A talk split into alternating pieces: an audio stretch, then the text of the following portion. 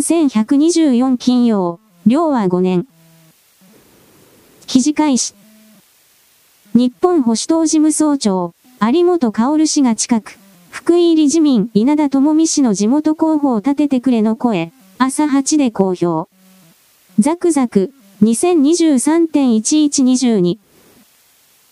ベストセラー作家で保守論客として知られる桃田直樹氏らが立ち上げた、日本保守党の事務総長を務めるジャーナリストの有本薫氏が近く、福井県に入ることを明らかにした。同県は、LGBT 法を推進して、岩盤保守派の自民党離れを招いた稲田智美元防衛省の地元である。22日放送のネットニュース番組、ニュース生放送、朝8時、で公表した。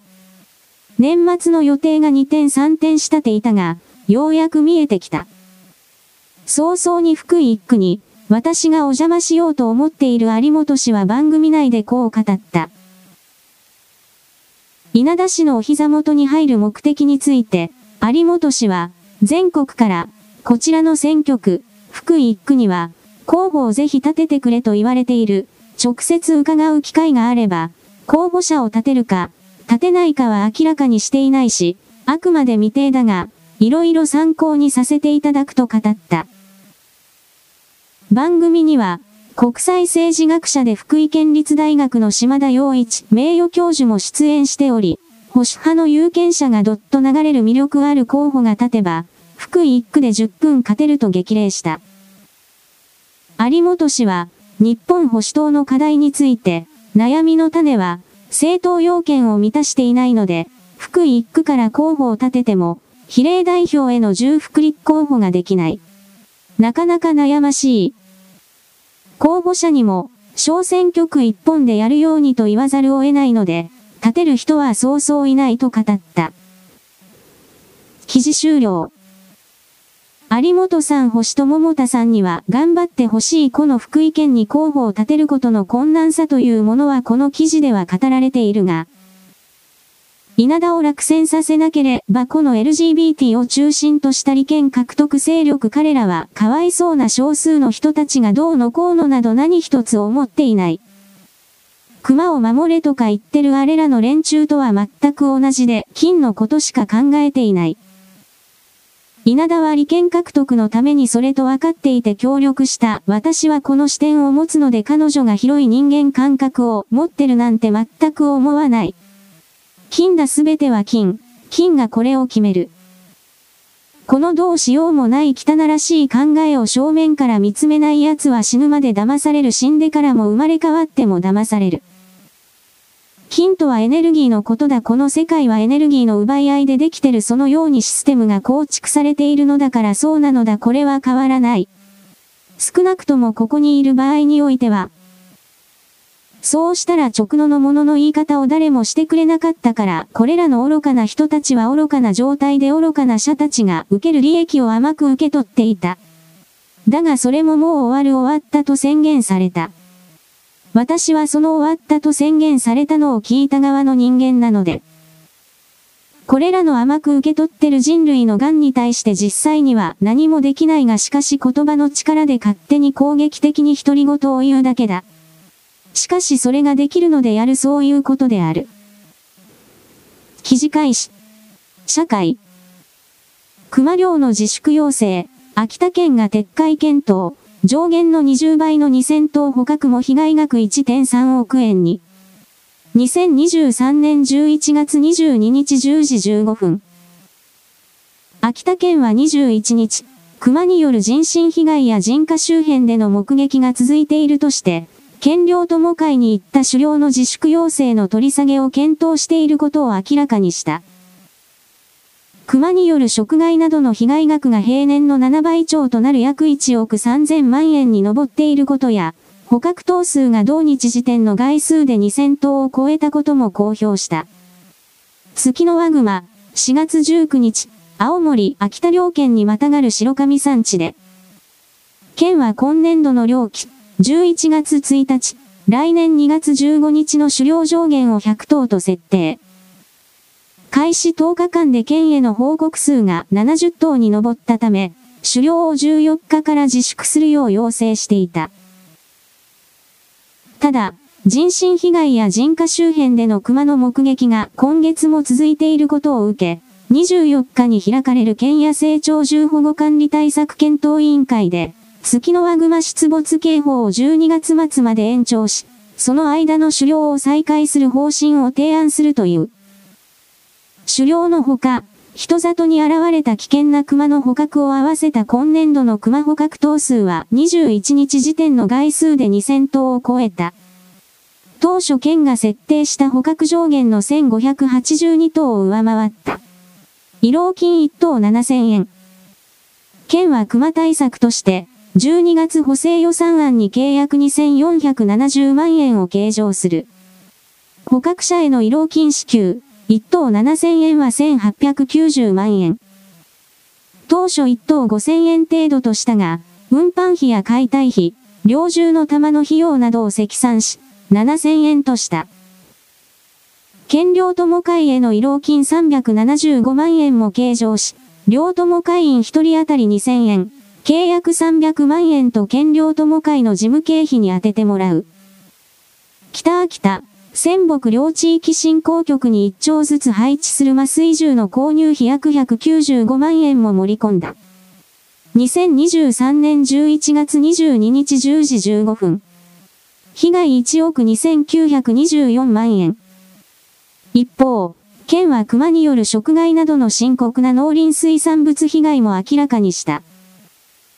県水田総合利用課によると、10月末時点の被害額は1億2924万円、速報値で平年の7.3倍。横手市の被害が全体の4割を占める。リンゴやブドウなどの果樹被害が1億385万円。狩猟で捕獲された熊の胃の内容物を調べたところ、蕎麦や栗、柿、リンゴといった畑の作物が非常に多かったことも分かった。県は、餌とするブナの実などが不作で、山を降りて畑に向かったと見る。日本一大きな栗として知られる、仙北市西木町小山田地区の西明寺栗予算販売事業協同組合の男性、70は、被害を集計中だが、過去最悪だと思うと話す。収穫前から枝が折られ、伊賀が青いうちから食べられた。収穫を諦める農家もあったという。男性は、栗園経営をやめる農家も出てくるかもしれないと心配する。記事終了。熊を無条件で助けるという気違いたちは気違いだ。知恵遅れとも言うこれらの東北地方を中心とした農家が農産物で生計を立てている生活をしている、生きているということに対する理解がゼロだ。彼らに飢え死にしろと彼ら熊を守れと一方的に主張するそのすべ熊など、どうでもよくて税金や公の金を盗むことしか考えていない泥棒たちは薄汚い犯罪者たちは人間にし、根と人に自殺を強要する。人に自殺を促す強要する個人集団社会国家そのようなものは滅亡させなくてはいけないこれは生物学的に殺してもよい。そのような心を持っている肉体はこの地球上から消し去らなければならないこれが私の持論である。彼らは一般財団法人社団法人などの形になり NPO や NGO になり国からの補助金だけを目当てに利益を貪っている奴らだ働かないでいい暮らしをしようと考えてそれらの財団を作ればラッキーというこういう奴らだ。だからこれらの人々は熊がかわいそうな存在でなければ困る人間など取り替えが効くからいくらでも良いと思っている。ではお前たちが取り替えの効く人間になって死ぬがよい。熊の前に人食い熊の前に現れて自殺をしてその肉体を食べさせるがよい。行動で何もしない者が口で人に命令をするな左側の領域は、これが多すぎる右側もひどいが左側それを突き抜けている。そうしたものをいらないと決めたんだこの星がというのは現時点での私の解釈である。記事開始。同系門別署によると、男性は東京から来たハンターで、地元ハンターの女性と、女性の50代の夫の3人で鹿や熊を狩る目的で入山した。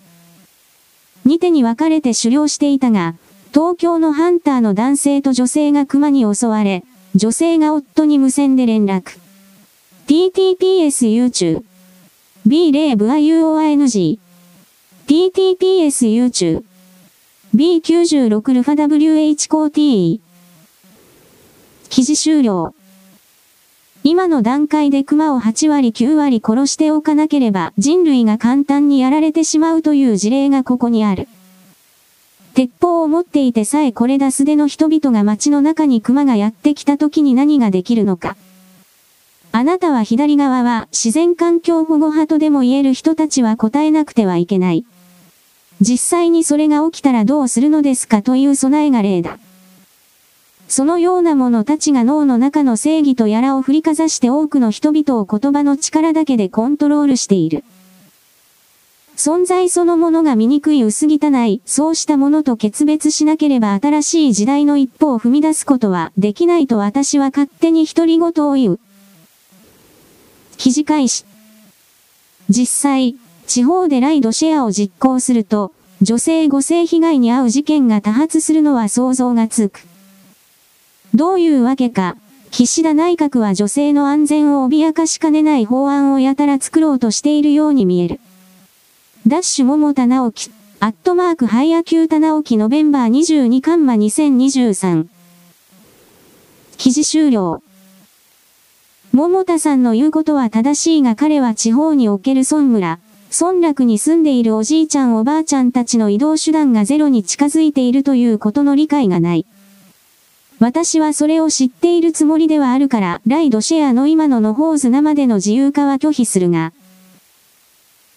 これをせめて現実はの折衷案としてタクシー会社バス会社に利権を持たせて、彼らに運行管理及び運転者の登録をさせてその上で彼らに責任を持たせるという体制を取るこれぐらいしかないのではないかと思っている。タクシー会社やバス会社というものは人間のいないところにそれらを出しても儲からないからやらないのだ。ところがライドシェアに関してはその地域の近くに住んでいる人が運転者になるのだから2種免許を持っていない1種免許の白タクでもそうした営業を行える。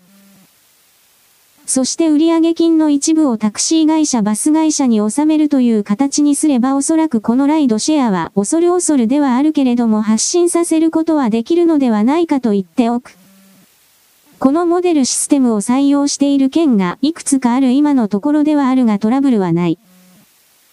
なぜならばその運転手と言われている人はみんな顔見知りでありその町の住人でありなおかつタクシー会社がこれを完全運行管理しているからだ。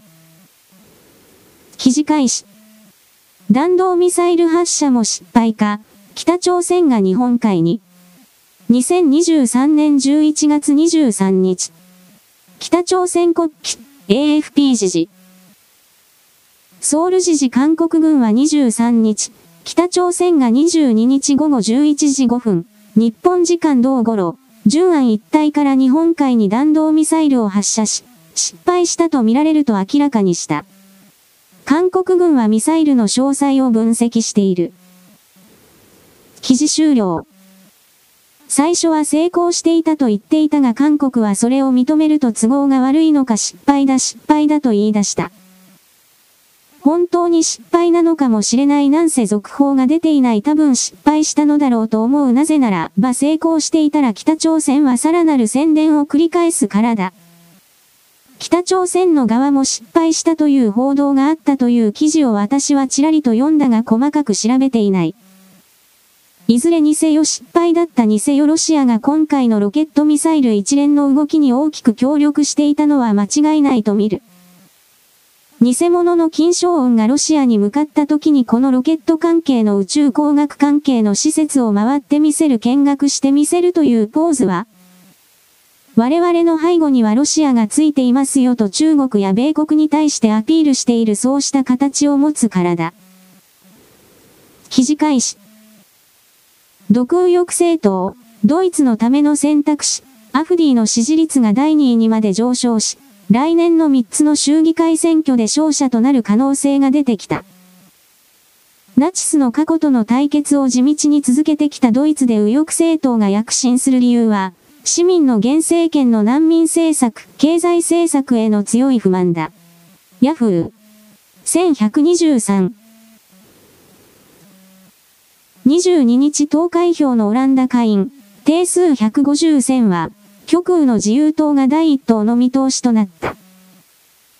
公共放送は反移民、反欧州連合、EU を掲げるポピュリスト、ウィルダース党首が率いる同党が改選前の17議席から35議席に躍進すると報じた。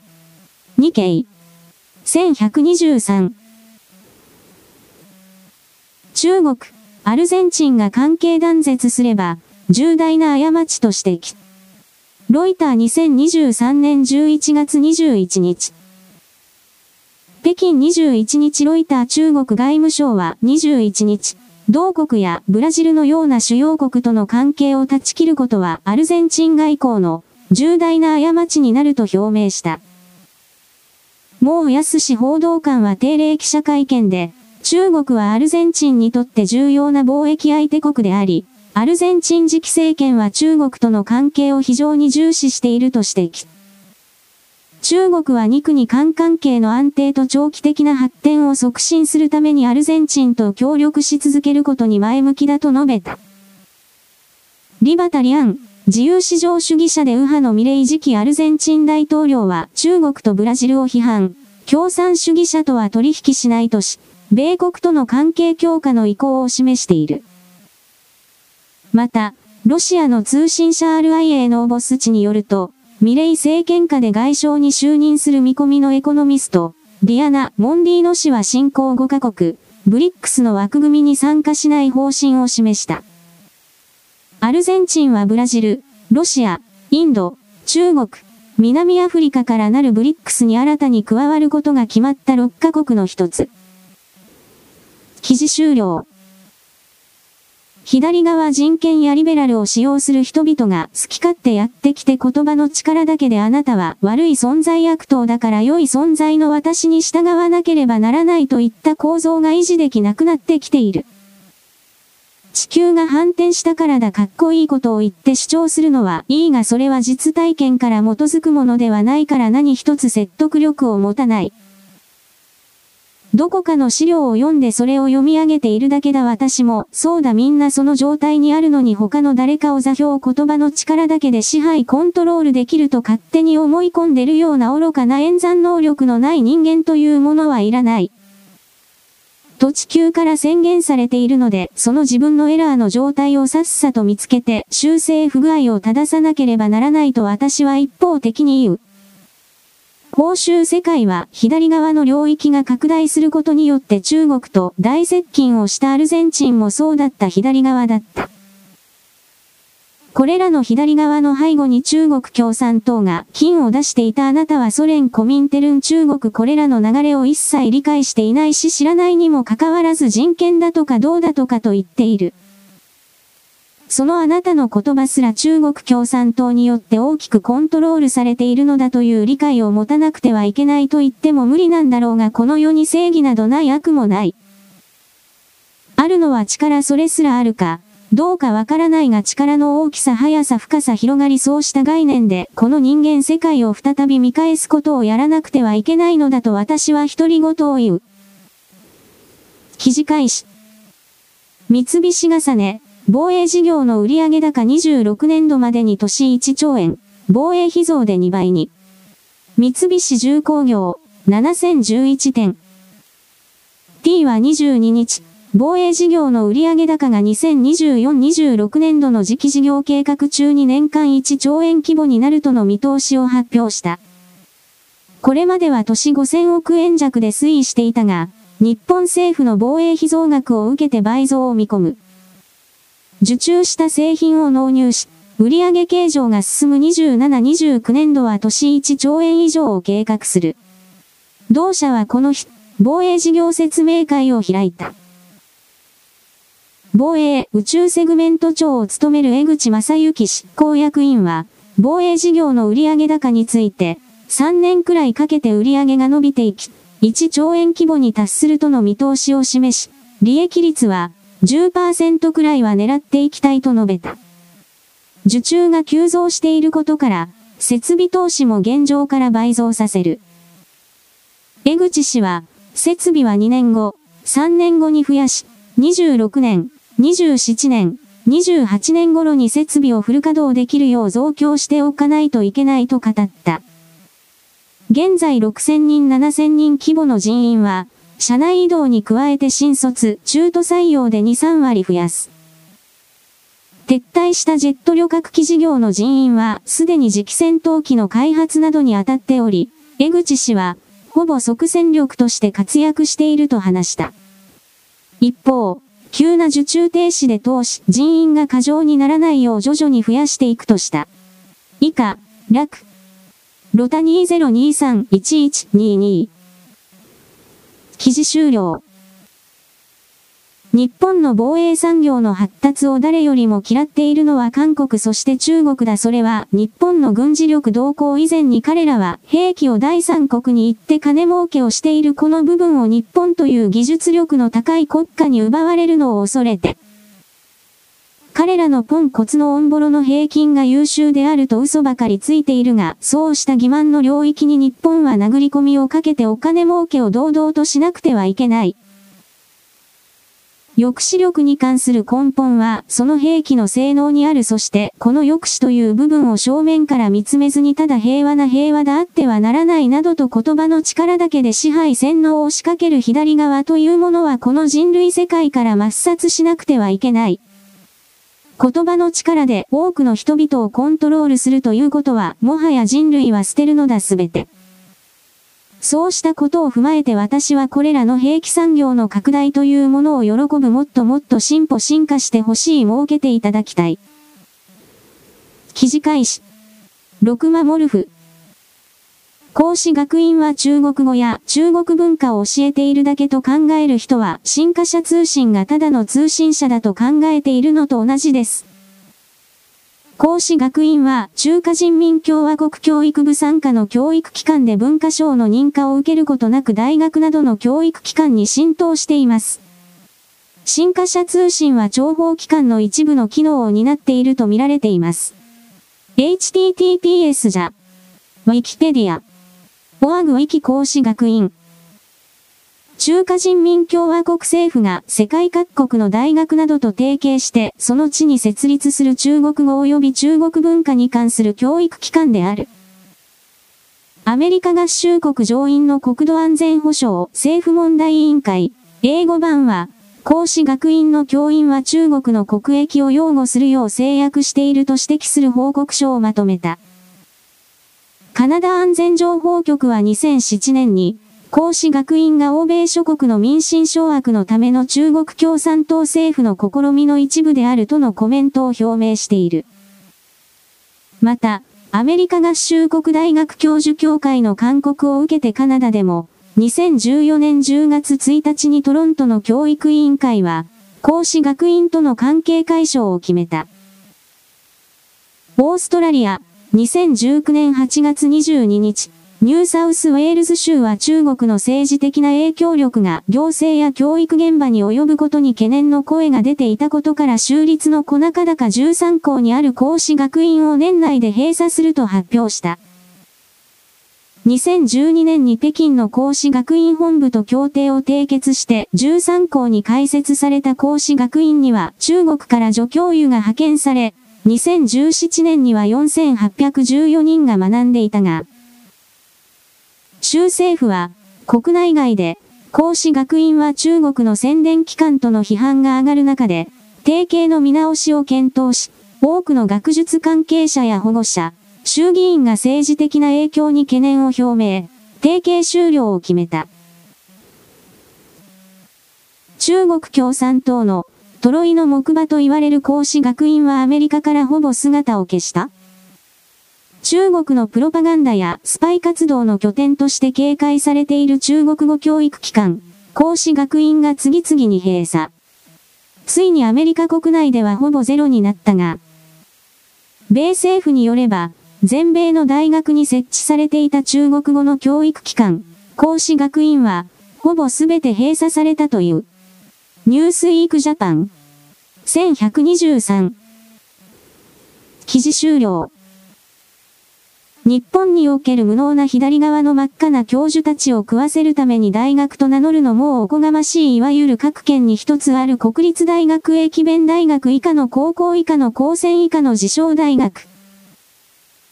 これらのレジャー施設をすべて潰さなくてはいけないこれらは経営困難になっているから中間北朝鮮中国共産党と手を組んで自分たちの生活の確保のために日本人の売り渡すことを堂々としている。それが孔子学園だ他にもいっぱいあるがそのうちの一つだ。奪い取ることしかできないような存在と喜んで付き合うような日本人というものはこれはもはや同じ国民と思ってはならない。彼らの売り上げを奪え生活を奪え月給をやるなテロリストに資金源を資金を与えてはならない。一方的な方向に人間の考え方を強制しようというすべてはテロリストだ私はこのように規定している。だから私は他人のことなど言う聞く気は全くないが私の言ってることも、所詮独り言だという強い理解のもとにこうやってわーわーとポ然と無人島で喋っているのである書いているのである。記事開始。坂東、忠信。東京電力福島第一原発の処理水放出などで悪化した日中関係の改善に向けた機運情勢につなげたい考えだ。なんで日本の与党代表が文句つけられて、こっちから出向いて頭下げて、関係改善して逮捕された法人より先に金払ってパンダ連れてくるの？脳年点しそうだよ俺。公明党の三区脱男代表は22日、中国を訪問し、北京の長魚大迎賓館で共産党序列5位の再起政治局常務委員と会談した。両氏は、日中与党交流協議会の再開で一致。蔡氏は仙台市へのジャイアントパンダ対応に前向きな考えを示した。楽。日中与党交流協議会は自民、公明両党と中国共産党の枠組みで、2018年10月が最後となっている。山口氏は会談後、記者団に、蔡氏から協議会を再開すると具体的な言及があったと明らかにした。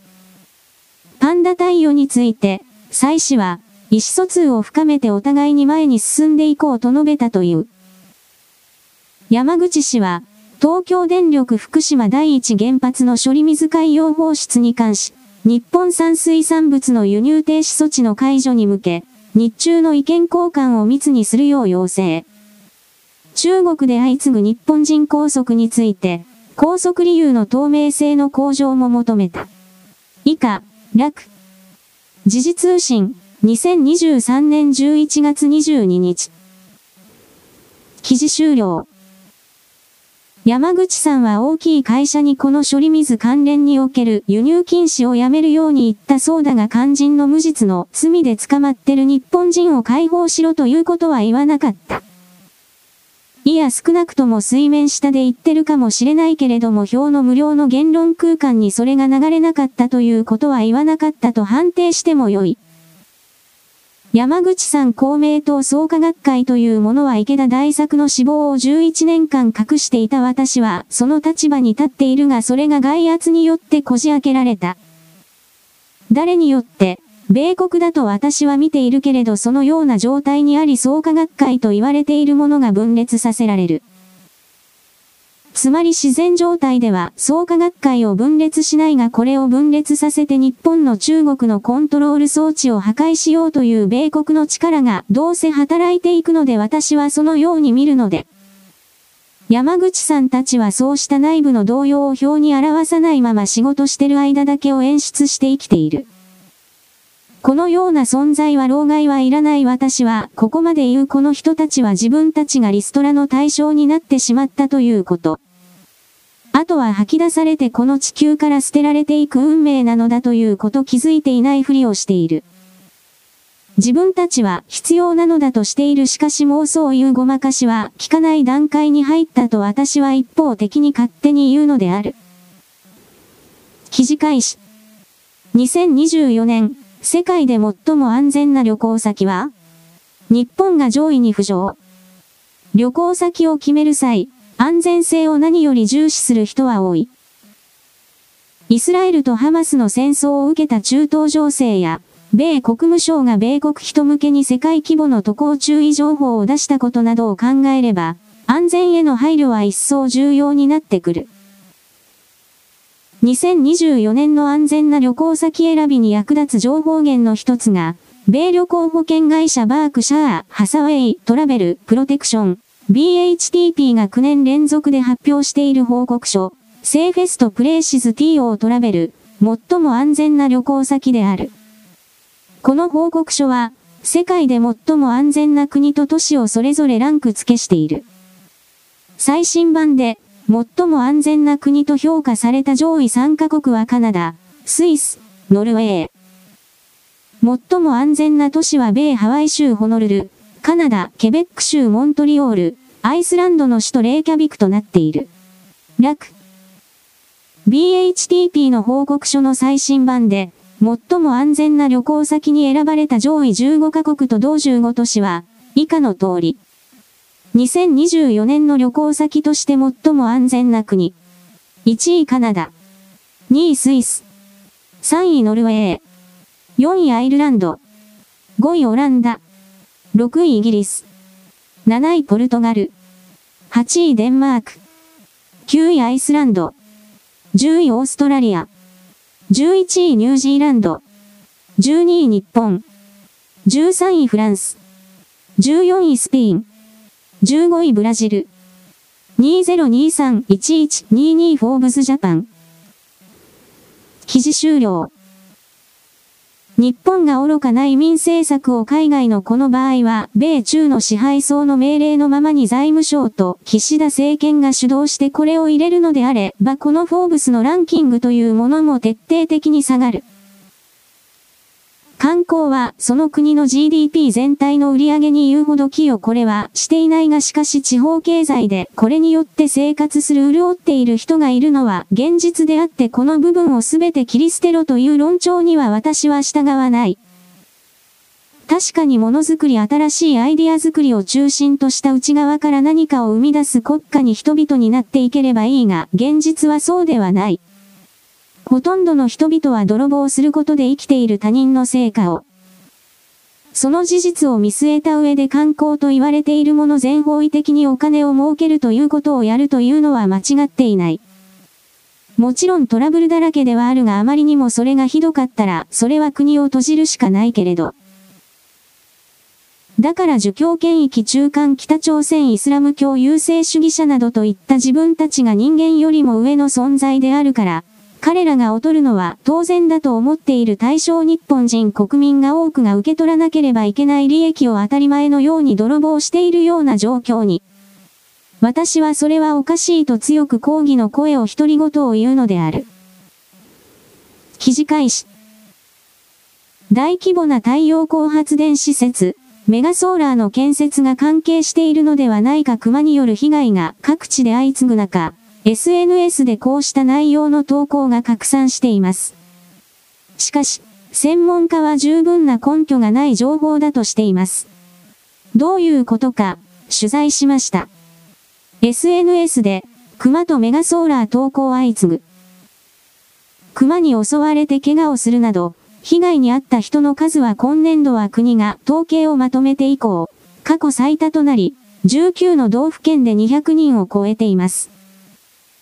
被害が多くなった9月以降、旧ツイッターの X で広がっているのが、熊が多く出ている原因はメガソーラーではないかなどとする投稿です。NHK が X で熊、熊に加えてメガソーラー、太陽光発電、ソーラーパネルのいずれかを含む投稿数の推移を分析すると、この3ヶ月間で急増していることが分かりました。中には70万回以上、閲覧された投稿もありました。同様の内容を語る YouTube の動画は10万回以上再生されていました。楽。熊被害増加真の原因は？その背景には、中山間地での過疎化や高齢化による人間活動の低下、工作放棄地の拡大などがあるとしています。専門家も、人の活動の縮小とともに、熊の分布域が拡大していると指摘します。楽。何が原因 ?SNS の情報を見分けるコツは、抽出教授は3つのポイントを挙げています。1、全くの偶然ではないかと考えること。2、第三の因子が存在するのではないかと考えること。3、逆因果ではないかと考えること。NHK2023-1122 記事終了。この大学教授はメガソーラーと熊の増加の関係に関して視線を逸らすために必死に違うところに人々を誘導しようとしている私にはそう見える。再生エネルギー関係から金をもらってる人かなとも思うそして NHK も、熊が大々的に出始めてきたのは、この太陽光パネル及び風車の設置が極端に増えてきた時期と一致している。少なくとも数字は、そうだ関連性があるとまで言い切ることはできないが数字は正直だ。そして私個人の印象といえば、間違いなく関係していると私は断定する人間が野生動物の居住領域にずかずかと入り込んでいったのだからそこを追い出された野生動物が人間の居住領域に染み出してきたそれに過ぎない。そして我々はこれから大量に死んでいくのだから人類は人間は日本人は国民はそれが顕著になる前の段階で現時点での野生動物危険性のある熊などそしてキョンなど人間が食物を作って栽培してそれを収穫してやっとのことで生きていく世界に入るその前の段階で何一つ努力せず何一つ貢献しないこれらの野生動物を8割方9割方殺してしまっておかなくてはいけないということを私は言うのだ。記事開始。ナルトや鬼滅、お坊ちゃまくんを10億人に、ソニー、インドに攻勢。中国の人口を抜き、世界一の市場となったインドに、ソニーグループが攻勢をかけている。人気の高い日本のアニメを武器に、エンターテインメント市場に注力する。かつてエレクトロニクス、家電企業として名を馳せたソニーの稼ぐ力は様変わりしている。アザヒ、1124記事終了。ソニーのソフト管理いわゆるアニメだとか漫画実写音楽などなどに対してのメディアコントロール著作権の管理などは群を抜いている。そしてそれを通じて彼らは巨額な売り上げ及び利益を上げているもう後がないと知った企業は自ら大きく変えなければ死ぬと分かってそれまでのものづくりだけをやっていたソニーから大きく自分自身を変えた。もちろんものづくりを捨てているわけではないイメージセンサーなどは、もはやソニーに勝てる企業はない少なくとも現時点では。そして少し前に言ったが空気中を飛び回る電波の雑音を電気に変える素子の発表これもものすごく人類世界においてのゲームチェンジャーになったのだがあまりにも影響が大きいので本当のところどういうものになっているのかについては情報が伏せられている。あれは真っ先に軍事関係のドローンを含める何もかもに使われているということちらりと言っておくが、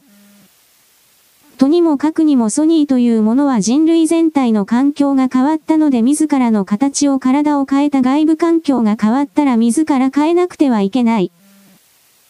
それができないものは死ぬだけだあなたはどっちを選びますかということを今人類世界すべてにおいて問われているのだということ私は独り言を言っておく。記事開始。EV 大国の中国でハイブリッド車の販売が急増してきました。EV メーカーが需要低迷を下支えするために破滅的な安売り競争を繰り広げる中、ハイブリッド車のラインナップを持つ中国ブランド、リソキ、2015やプラグインハイブリッドカーでシェアを持つ BYD が商社として台頭。価格が EV やガソリン車より安いからですと。トヨタも会長ですが、中国では若干苦戦しているようです。世界で最も売れている自動車メーカーであるトヨタの総販売台数の3分の1はすでにハイブリッド車で、今年に入ってから9月末までの6ヶ月間でハイブリッド車の販売を34%増やし、全体の収益の9%の伸びを上回ったと報告しています。EV 一辺倒から流れ変わってきましたかね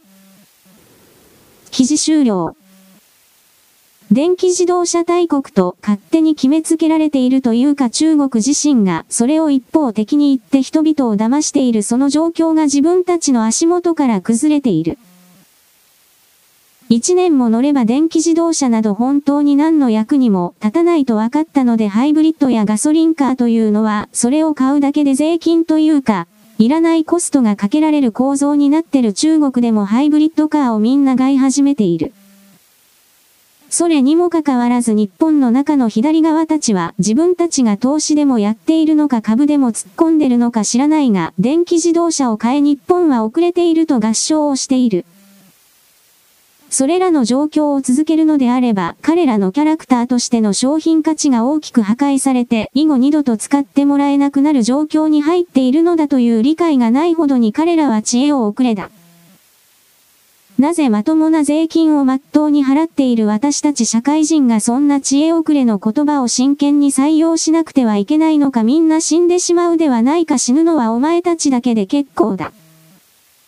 電気自動車と言われているものは全固体電池が実用化されて量産化されてそれですら私はダメだと思っているがどちらにしろそれ以降のことだ。現時点で電気自動車を買う人間というのは知恵遅れ以下の存在だ。記事開始。マーベルの映画、ドラマ作品群、マーベル・シネマティック・ユニバース、MCU 最新作となる映画、マーベルズ。その振るわない工業成績をこき下ろすニュースを見るたびに、筆者は、マーベルズに正義を、と叫びたくなる。私自身は同作を楽しんで鑑賞できたし、これが失敗に値するべきだったとは思わない。だが、マーベルズはあらゆる意味で失敗してしまった。失敗の理由は、米俳優の一斉ストライキにより、カリスマに溢れる出演者たちが PR ツアーに出られなかったせいだとも言える。あるいは、意地の悪い YouTuber たちが、公開数ヶ月前から同作をこき下ろしていたせいかもしれない。DC コミックスの映画シリーズにも共通の問題である、スーパーヒーロー疲れのせいにしてもいい。ただ、原因が何だったにせよ、以下のような結果となってしまったことには変わりない。北米オープニング工業収入は MCU 史上最低の4600万ドル、約68億5000万円。世界オープニング今日治も MCU 史上最低の1億1000万ドル、約163億9000万円。公開2週目の今日治下落率はスーパーヒーロー映画史上最大の78%減。批評サイト、ロッテン、トマトでのスコアは MCU 史上ワースト3位の62点。シネマスコアでの評価は、エターナルズや、アントマンワスプクアントマニアと並び MCU 史上最低の B。最終的な世界境治は、2億7000万ドルの予算を下回り MCU 映画史上最低となる2億1000万カンマ2億4000万ドルと予想されている。では、ポジティブな面は全くなかったのだろうか。カンマカンマ？観客による評価のスコアは83%で、MCU 映画の中で最低ではなく中間に位置する。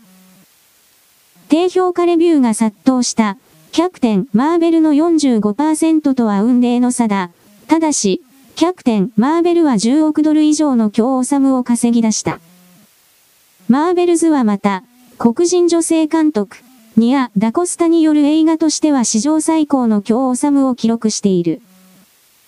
とはいえ、これは残念ながら、ハリウッドがこれまで対策映画で黒人女性の監督を起用してこなかったためである。フォーベスジャパン1123記事終了私はマーベルというのは XMEN 以外他のキャラクターを知らない XMEN ですらキャラクターが多すぎて誰が誰だかわからない状態になっている。次から次から変なコスチュームをしたおっさんやおばさんがぴょんぴょんと飛び跳ねてどうしたこうしたとやっている物語の構造が同じなのだから見る価値がないと誰にだってわかる。マーベルや DC と言われているものはこれからもヒットすることはない。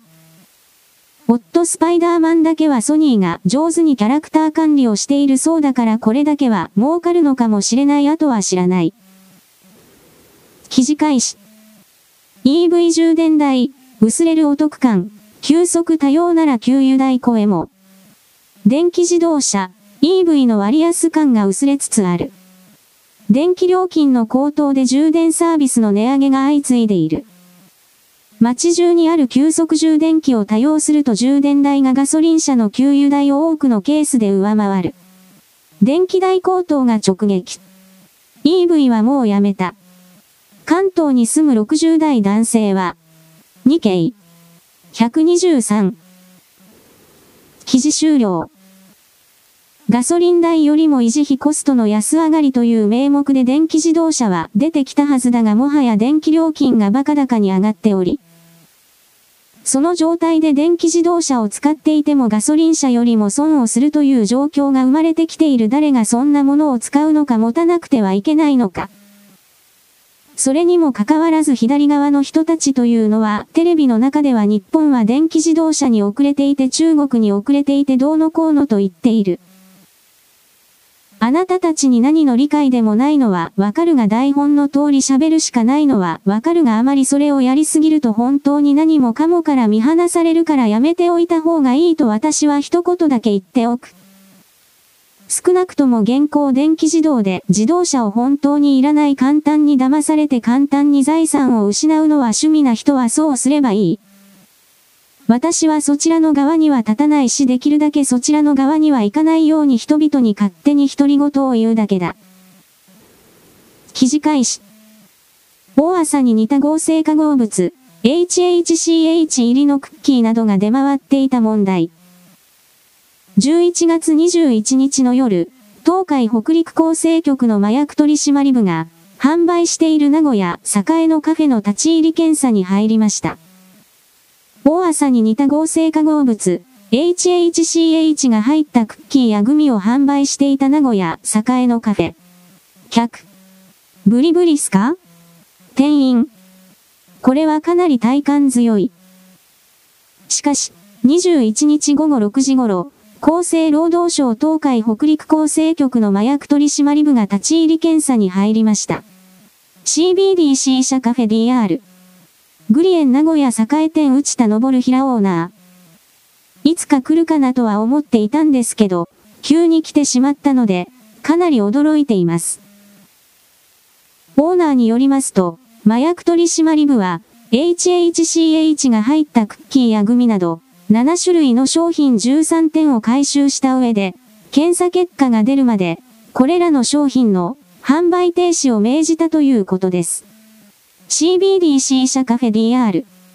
グリエン名古屋栄店内田昇平オーナー。旧販売停止命令が出されたらどういった点が困る？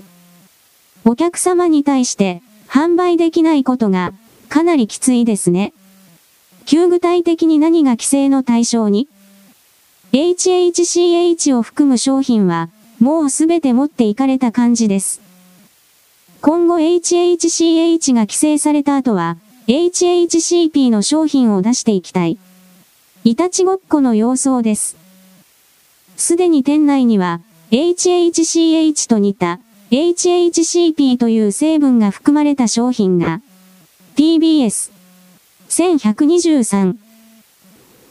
記事終了。これらの危険物質をすべて公開して人々にこれは危険なのだということを周知徹底してそして実際の消費行動を制限させるというこれをやらなければつまり儲けさせないということをやらなければ。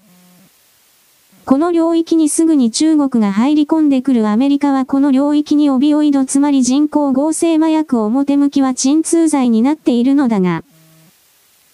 これを大量に米国の中で売り出して薬局でそれが簡単に買えたものだから米国人の多くがこの鎮痛剤と主張する合成麻薬の依存症になって社会が大変なことになっている。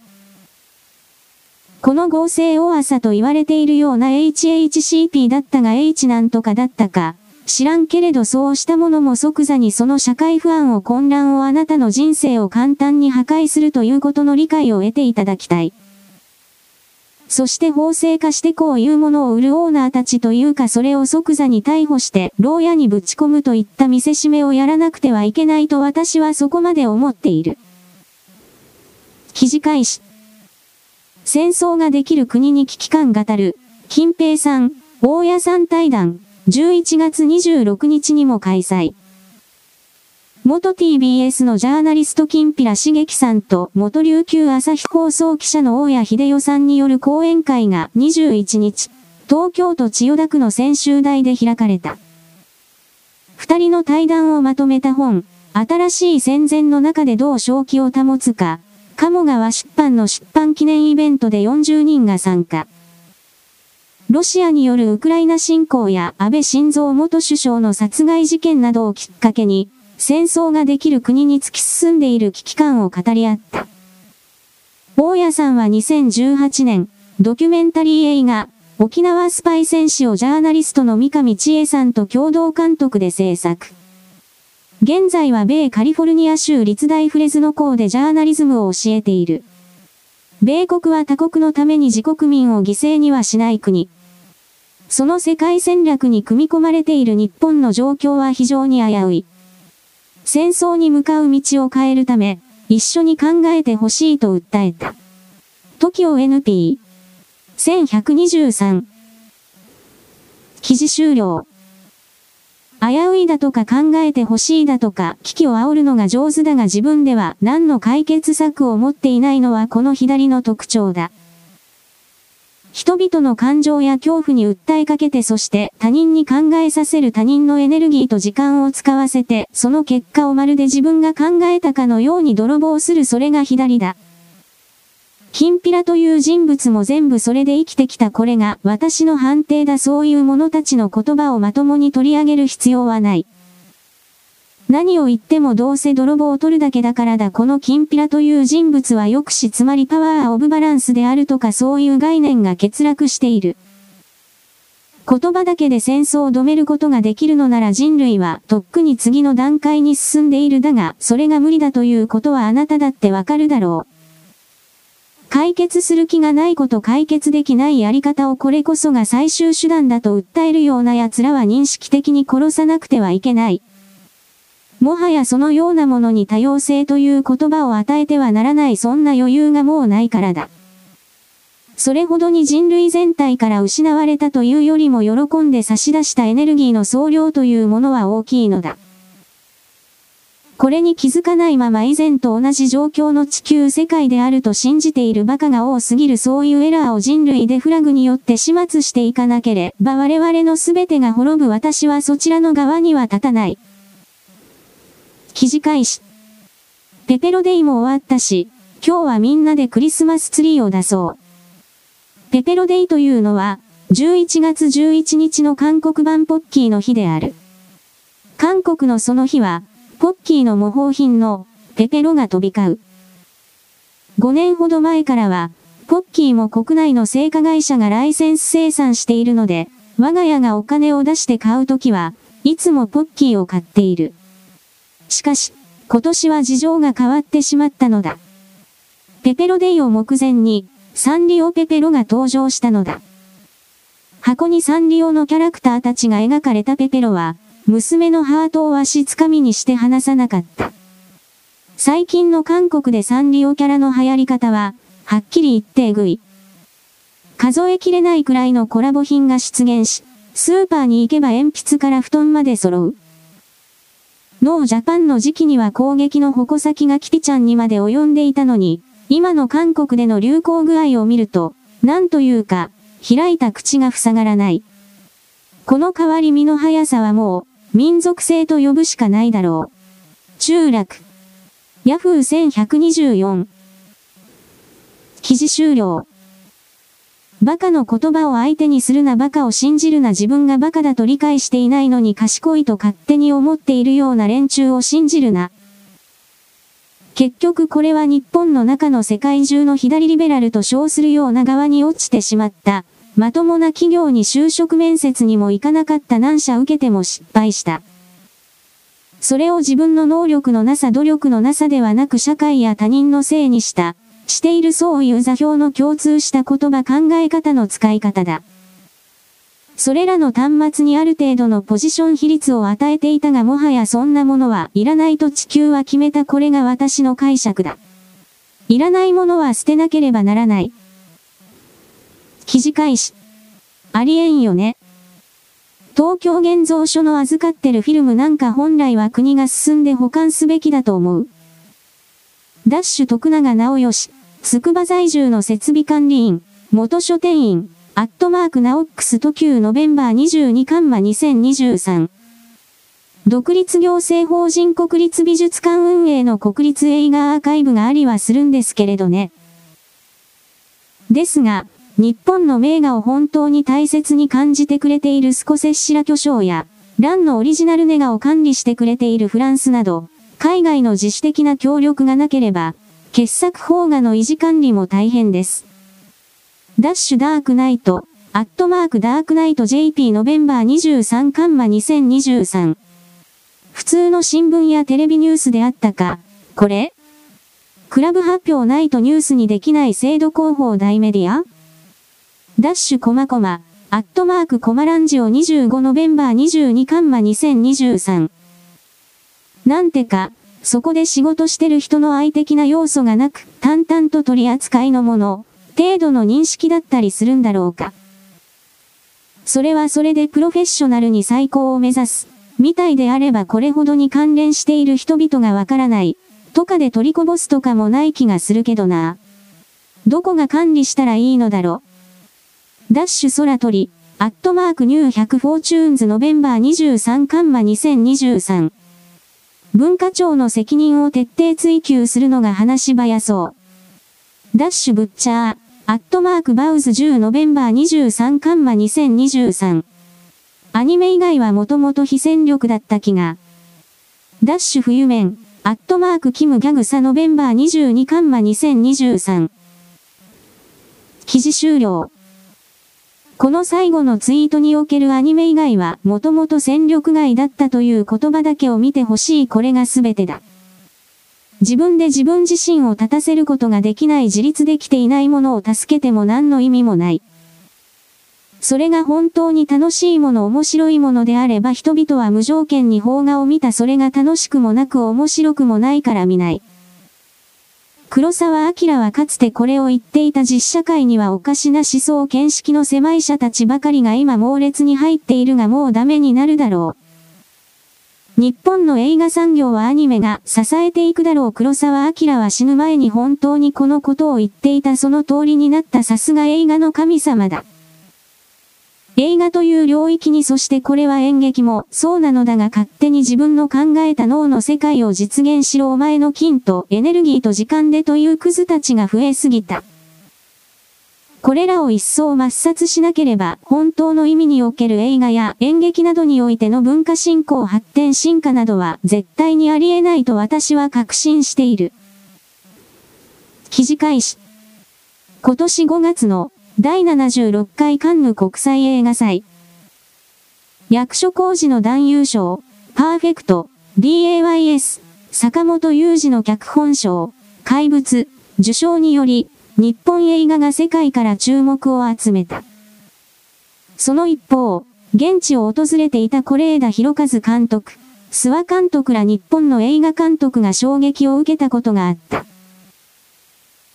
カンヌ国際映画祭の開催期間中、アジアの7カ国がアジアの映画界がグローバルに発展していくための共同制作や共同趣旨、技術交流、人材育成などにおける連携協定、AFAN を発表したが、そこに日本は入っていなかった。諏訪監督らは協定自体をその場で知ったという。中落。日本へ参加を促すも連絡が途絶える。白委員長によると、日本が不参加の理由は、7カ国のような国公立の映像機関がなく、窓口となるカウンターパートナーがいないことにより、連携が取れなかったことだ。事前に日本に参加を求めるため、文化庁やユニジャパン、日本映像コンテンツの海外展開支援を担う公益財団法人、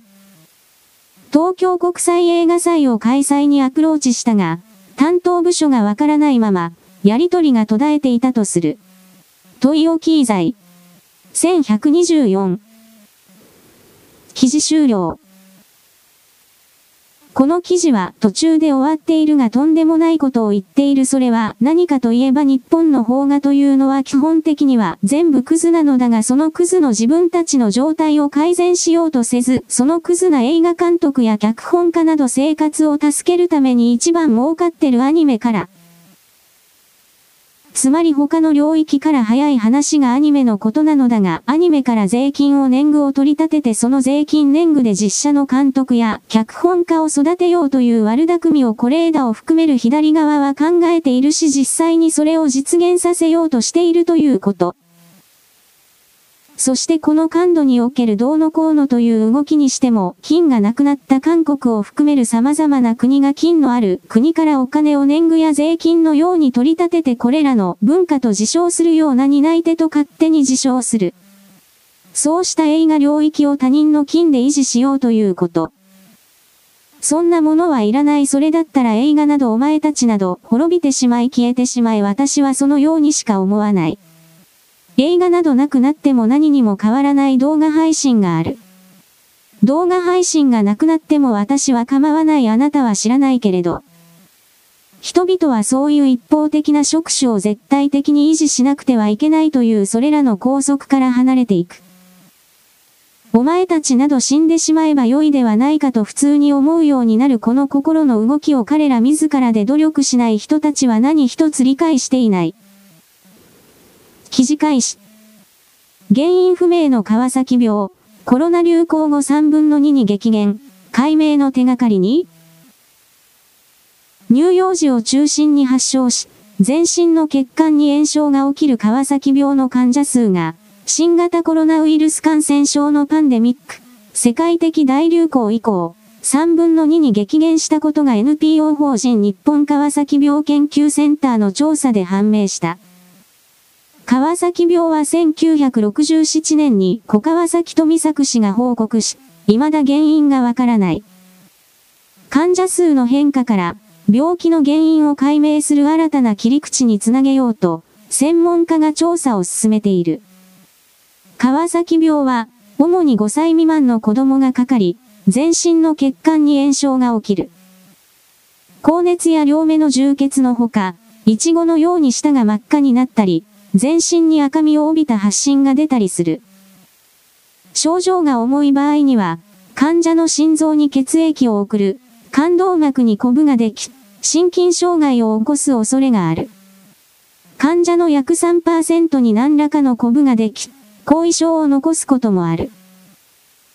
国内では新型コロナの流行が始まる前の2019年までは患者数が増加傾向にあり、19年の患者数は約1万7000人に上った。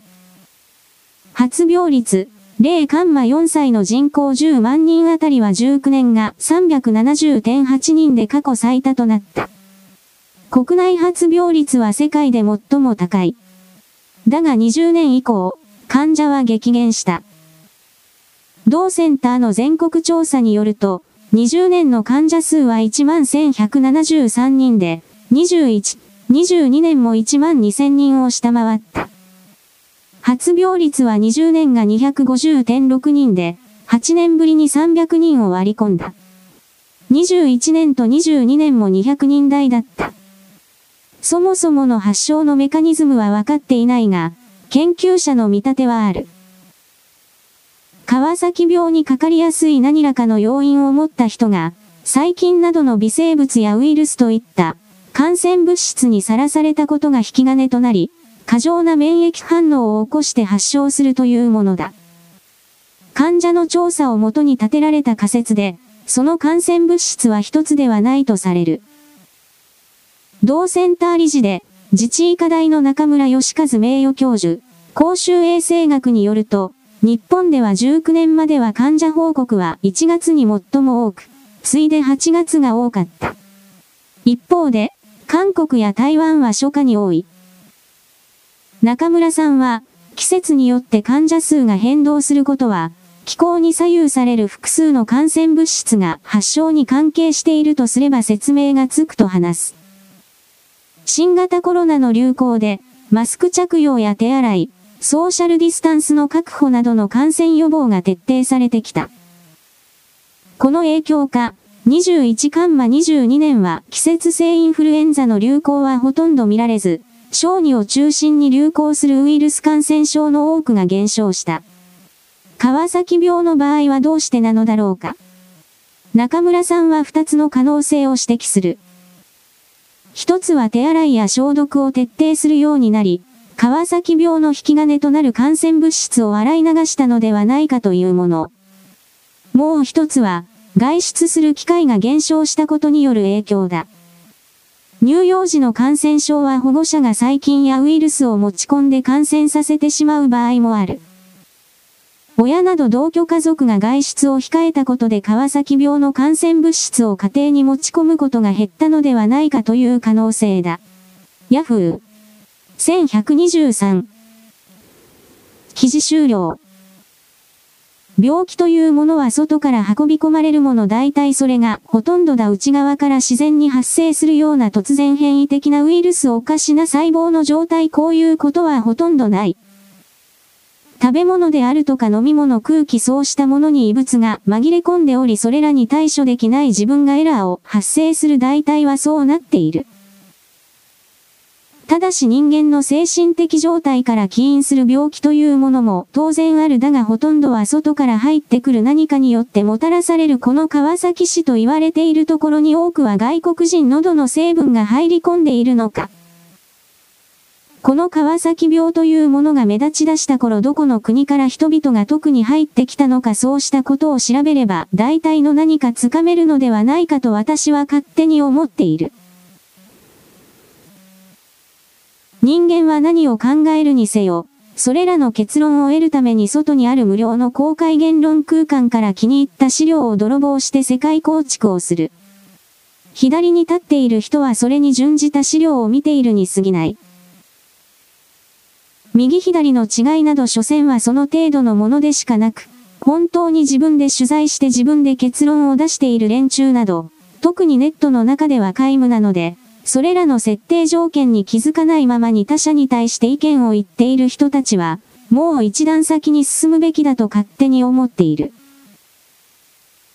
特に税金を使う領域における人権とやらは強く大きく深く広く制限されるという当たり前の理解を持たない時点で、それらの人々は無職か、または一般企業に勤めていない、または何度面接しても落とされた、などの落語者なのだと私は判定する。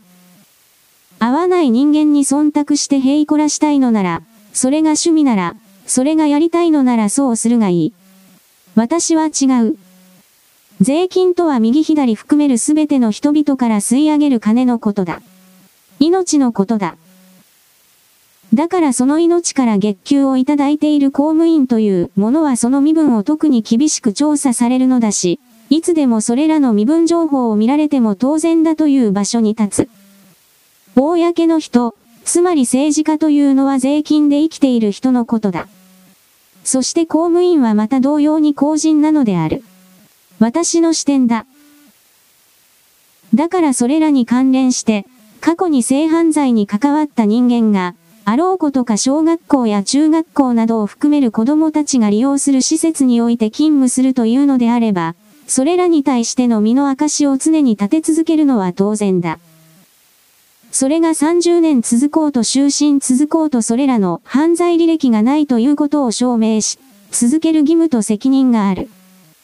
それが税金で月給をもらっている立場の果たさなければならない複数の責任の一つである。人権は金の下に従属している。この概念を理解せよと私は命令しない。だが綺麗ごとの世界の中だけで生きているから、結果として、より汚い領域の悪辣な連中に簡単に騙されて利用されて捨てられる。それは私の観点からしたら人間の生き様ではないしありようではないのだ。人間でフラグ。終了。